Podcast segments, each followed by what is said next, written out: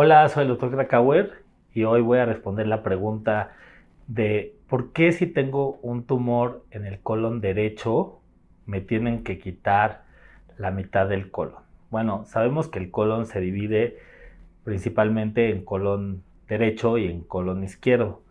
Lo que pasa es que cada parte del colon comparte cierta irrigación, o sea que tiene arterias y venas que llegan a esa parte del colon. Entonces, si nosotros quitamos, hay un tumor y quitamos cierta porción del colon, vamos a sacrificar ciertas arterias de la otra parte. Entonces, al quitar una parte solo del, del colon, podemos comprometer las arterias de otra parte y el colon podría sufrir y necrosarse, que esto es como morir una parte del colon. Entonces, lo más seguro es quitar toda esa porción y unir el intestino delgado a la parte del colon que sabemos que queda con buena irrigación. Es por eso que esta cirugía se llama hemicolectomía.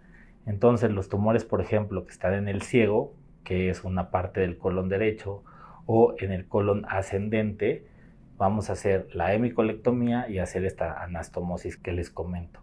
Cuando hacemos una unión eh, del intestino delgado con el colon, estas uniones pueden tardar en completarse la unión a veces dos, tres, cuatro, cinco días.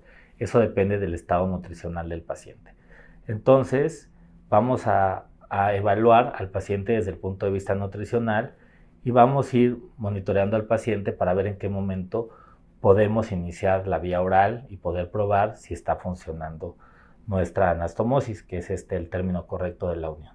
Por eso les invito a que cuando vayan a tener este procedimiento platiquen con su médico porque esto podría ser una estancia prolongada en el hospital. A veces el paciente está hasta 5 o 6 días, que no se desesperen y también entender que si la anastomosis por alguna razón no funciona, eso no quiere decir que la cirugía falló.